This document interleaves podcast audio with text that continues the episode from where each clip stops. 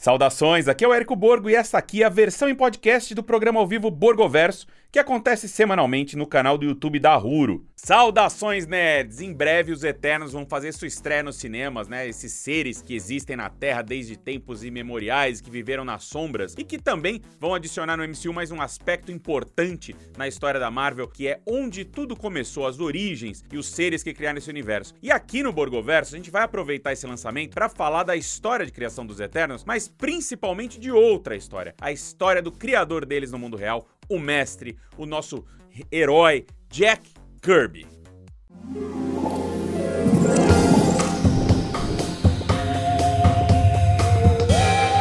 Afinal de contas, os Eternos eles trazem a oportunidade perfeita pra gente falar sobre o Jack Kirby, porque se tem um cara na história em quadrinhos, na história das histórias em quadrinhos, que pode ser chamado de gênio, de visionário, é o Kirby. Ele foi um dos mestres dessa arte e durante todo o seu período na Marvel, ele foi um dos alicerces criativos, não apenas da editora, como ele ajudou também a definir o que são os super-heróis e os mundos fantásticos onde eles vivem. Falar sobre a história do Jack Kirby é praticamente falar sobre uma das partes mais importantes da história dos quadrinhos. Então, nesse vídeo aqui, a gente vai acabar resumindo bastante alguns momentos importantes da carreira dele que tranquilamente poderiam render aqui vários e vários Borgoversos só para falar de algumas das suas criações e vocês vão entender o porquê ao longo desse vídeo. O Jack Kirby ele nasceu em 1917 em Nova York. Ele era filho de imigrantes poloneses e ele cresceu no momento em que a cidade começava ali a se estabelecer como um dos locais mais importantes do mundo, justamente por conta da enorme imigração que o local recebia. E foi nesse caldeirão cultural que o Jack Kirby cresceu, né, na maior parte do tempo brigando. Ele era um briguento, ele fazia parte de uma gangue de crianças judias e quebrava o pau com outras gangues de crianças da região, compostas ali por filhos de imigrantes italianos ou afro-americanos, e ao mesmo tempo ele também cresceu ouvindo histórias sobre vampiros, sobre semideuses, o que despertou nele o interesse por mundos sobrenaturais. O interesse pela arte, ele veio um pouco depois. Ele veio quando ele descobriu uma revista pulp, aquelas revistas baratinhas, custavam centavos de dólar, é, de ficção científica, jogada no chão na sarjeta no meio da chuva chuva. Só que ele ficou encantado e a partir daí a cabeça dele explodiu, ele começou a desenhar e foi praticamente um autodidata, ele aprendeu sozinho ou também usou bastante livros de ilustração que ele lia em bibliotecas, né? E a grande escola dele acabou sendo também em outra gangue. O cara, ele era uma encrenca. A Boys Brotherhood Republic, uma gangue que surgiu em Chicago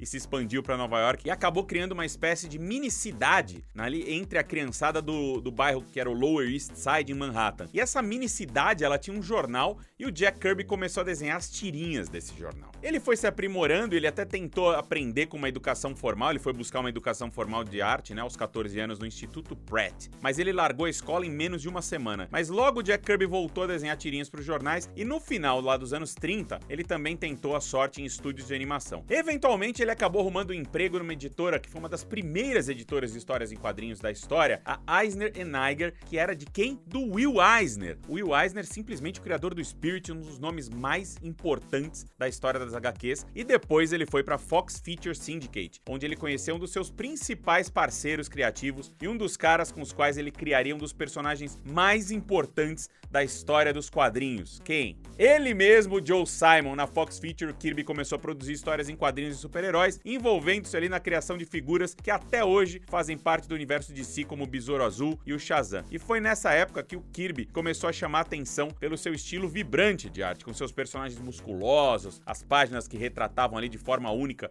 o dinamismo de uma cena de ação. Só um comentário breve aqui, essa editora, Fox Feature, mais tarde ela foi vendida para Charlton Comics e a Charlton Comics foi adquirida pela DC, por isso que esses personagens com Besouro Azul e tal hoje estão lá na DC Comics. Mas voltando aqui, o Kirby e o Simon, eles foram juntos para outra editora, que é a Timely Comics, que é a antecessora da Marvel, e lá eles criam no final de 1940 o primeiro grande super-herói da editora, o Capitão América. A capa da primeira edição do Capitão América, né, que tem o Steve Rogers ali dando um soco naquela cara, dando aquele soco gostoso na cara do Adolf Hitler, com uso de linhas e balões que ilustram o movimento do golpe, é um exemplo perfeito do estilo artístico que o Jack Kirby começava a imprimir ali, a trazer para o mundo dos quadrinhos. E esse era o comecinho da Segunda Guerra Mundial e embora os Estados Unidos ainda não tivessem entrado em conflito, só a ideia de ter os americanos lutando contra a Alemanha nazista fez o Capitão América se tornar um ícone e explodir em popularidade. E é nessa nessa época, inclusive, uma das anedotas ali mais famosas da vida do Kirby, a criação do Capitão América não agradou um grupo de simpatizantes de Hitler, né? Um grupo de nazistas ali nos Estados Unidos que começou a ligar direto pro escritório ali da Timely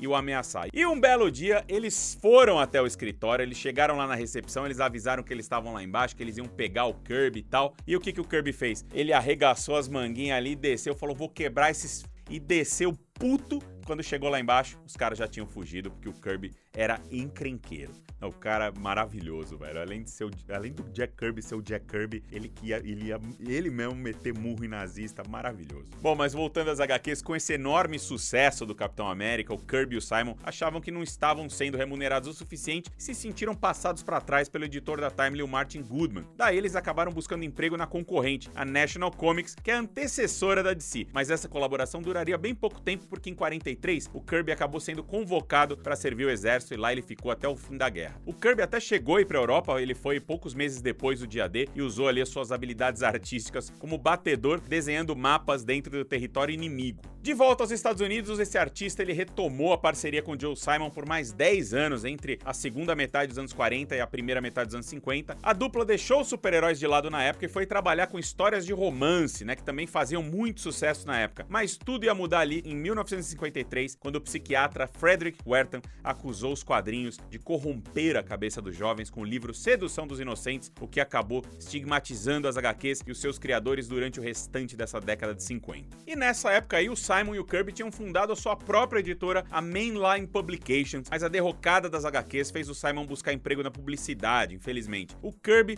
continuou trabalhando para as principais editoras, em especial para DC, onde ele trouxe uma das suas últimas cocriações com Simon, Os Desafiadores do Desconhecido, um quarteto de aventureiros que enfrentava aventuras, ameaças sobrenaturais. Já ali no finalzinho dos anos 60, né, mais uma vez por conta de disputas contratuais, o Kirby deixou a DC e foi para Atlas Comics, que foi o último nome da Marvel antes dela se tornar a Marvel de fato, né? A Marvel que a gente conhece hoje. E é aí que começa o momento mais famoso da carreira do Jack Kirby e a colaboração dele com Stan Lee, que mudaria a história dos super-heróis para sempre. Nesse ponto da história, vale lembrar que a gente estava entrando na era de prata das histórias em quadrinhos, né? No final dos anos 50 e início dos anos 60, com o retorno dos super-heróis ao imaginário coletivo dos norte-americanos ali e a criação de grupos como a Liga da Justiça. A Marvel estava ali de olho observando esse movimento e colocou o Jack Kirby e o Stan Lee para produzir um novo universo de super-heróis para editora. E aí vem o Martin Goodman e faz aquela pressão da Marvel, né, para eles criarem uma versão própria da Liga da Justiça. Então o Kirby e o Lee fizeram diferente, eles criaram o Quarteto Fantástico, que fez a sua estreia nos quadrinhos em novembro de 1961. E uma das inspirações do quarteto veio justamente ali dos desafiadores do desconhecido, com a ideia de enfrentar ameaças sobrenaturais, e isso se reflete até na história de origem do grupo, que ganha poderes ao ser exposto aos raios cósmicos, né, raios invisíveis, durante uma missão no espaço. A história do Quarteto Fantástico, que vai fazer aí 60 anos de idade, por si só rende um Borgoverso inteiro. E dessa vez eu não vou falar assim, é que no futuro a gente vai fazer, a gente já vai fazer, eu vou gravar. Terminando isso aqui, eu já vou gravar o Borgoverso sobre o Quarteto Fantástico. E esse vídeo entrou no ar aqui em breve no canal, então assina o canal para não perder. Mas o aspecto mais importante que a gente precisa realçar aqui é o poder criativo dessa colaboração entre o Kirby e o Lee. Duas figuras com uma capacidade absurda de criar universos e de contar histórias, o que acabou fazendo o quarteto se tornar a pedra fundamental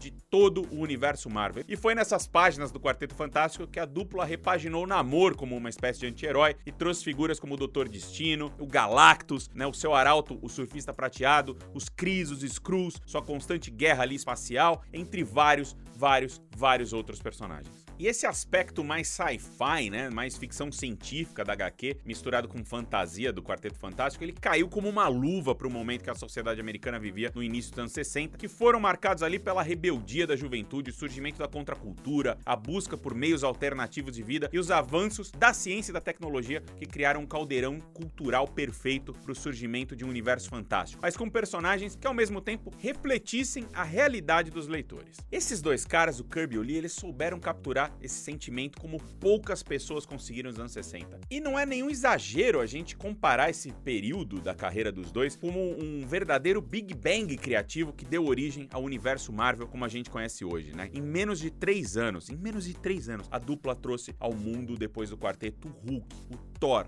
o Homem de Ferro, a união desses três com outros heróis nos Vingadores, o Pantera Negra, que se tornou o primeiro herói negro mainstream americano, os X-Men, entre vários, vários outros personagens. Chega a ser até assustador que uma única dupla, Jack Kirby e Stan Lee, tenha conseguido dar origem a personagens tão diferentes, sobre temas tão distintos e atuando em escalas tão únicas. Isso se deve muito à criatividade excepcional desse cara chamado Jack Kirby para colocar essas ideias no papel. Ele conseguia ir de criaturas mitológicas, alienígenas e naves espaciais passando pelo dia a dia de uma escola, o afrofuturismo de Wakanda, sempre com aquele com, as, com seus Kirby Crackles, com aquele estilo absurdamente que nunca tinha sido visto nada igual, né? Uma coisa muito pop art, tocando fundo a imaginação dos leitores. E não é à toa que o estilo do Kirby acabou se tornando um padrão dentro da Marvel, uma espécie de guia para todos os demais artistas que também trabalhavam para a Casa das Ideias nesse período. E essa fase espetacular do Kirby na Marvel, ela chegou ao final em 1970, mais uma vez por conta de uma insatisfação do artista com os direitos sobre a sua obra, satisfação essa extremamente né, justificada, especialmente porque o sucesso das HQs levou os executivos da editora a começar um movimento de licenciamento de personagens para venda de produtos. Aí o Kirby partiu para uma nova fase de cinco anos na DC Comics, onde ele já começa a enveredar de cara suas histórias para um lado muito parecido com o que a gente vai ver ali no futuro nos Eternos, o de contar histórias sobre criaturas que existem desde tempos imemoriais, eras muito distantes do passado, em cantos longínquos do universo. E vale lembrar tudo isso muito antes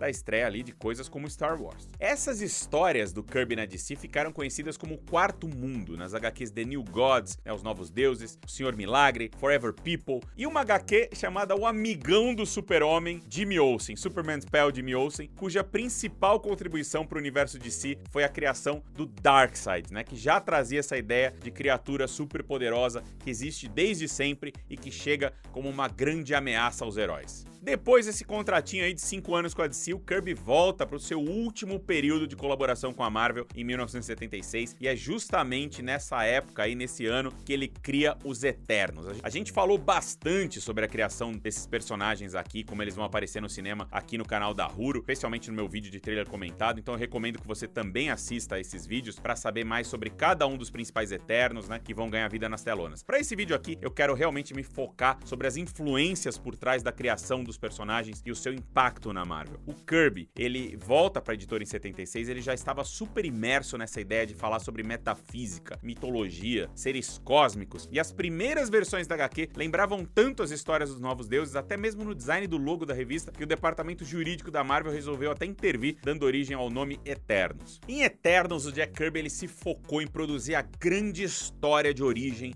do universo Marvel dos quadrinhos. Os Eternos em si, eles são criações dos Celestiais, que são deuses com aparência de robô gigante que fazem experimentos com a vida em vários pontos do universo. Um milhão de anos atrás, eles chegaram à Terra e começaram a mexer nos genes das criaturas que vivem por aqui e são uma espécie de elo perdido entre a humanidade e os demais primatas. E desses experimentos aí surgem três espécies. A primeira delas, os Deviantes, que são umas criaturas que têm um código genético instável e que possuem formas variadas. Os humanos, né, nós, que tem dentro de si um um código genético capaz de explicar o potencial para que eles recebam poderes extraordinários, e por fim, os Eternos, que são essas criaturas mais evoluídas justamente por terem um acesso ilimitado aos poderes cósmicos. E por terem esses poderes, os Eternos acabam ganhando dos Celestiais a missão de proteger os humanos mais fracos dos Deviantes. E isso começa ali uma série de conflitos entre esses personagens e também a sua influência na humanidade pelos milênios que viriam ali a seguir. Essa HQ, infelizmente, ela não durou muito tempo, ela acabou cancelada porque as vendas foram muito baixas e muitas muitas das histórias que o Jack Kirby começou a contar ficaram sem final, né? E elas foram resolvidas mais tarde pelo Roy Thomas, pelo Mark Gruenwald na HQ do Thor, no final dos anos 70. Mas assim como praticamente todos os trabalhos do Kirby na Marvel, e ela acabou servindo de base para uma série de histórias, uma série de origens de personagens que viriam depois, como por exemplo o Thanos, que tem sua origem ligada ali aos Eternos. E depois desse último período na Marvel, o Kirby acabou se afastando dos quadrinhos, ele passou a trabalhar em Hollywood, seja em estúdios de animação, seja produzindo arte conceituais para filmes, e até chegou a ensaiar um retorno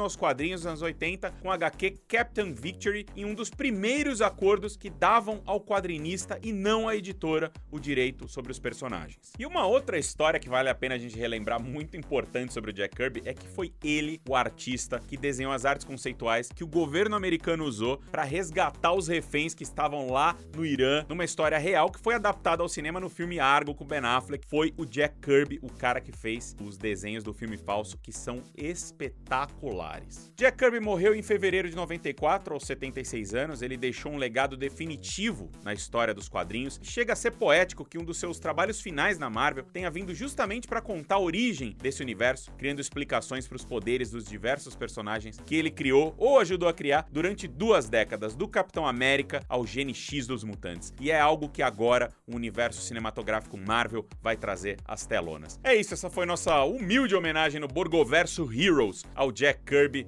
ao deus Jack Kirby, né? um cara que mudou as histórias em quadrinhos, um cara que influenciou toda a nona arte, inclusive influencia aqui o próprio Borgoverso. Nosso visual aqui, esses dots, são copiados do Jack Kirby de verdade, inspirados nele. É um cara que a gente admira demais, que faz parte da nossa história, e é isso. Não esqueça de curtir o vídeo e assinar nosso canal, e até o próximo Borgoverso. Até mais.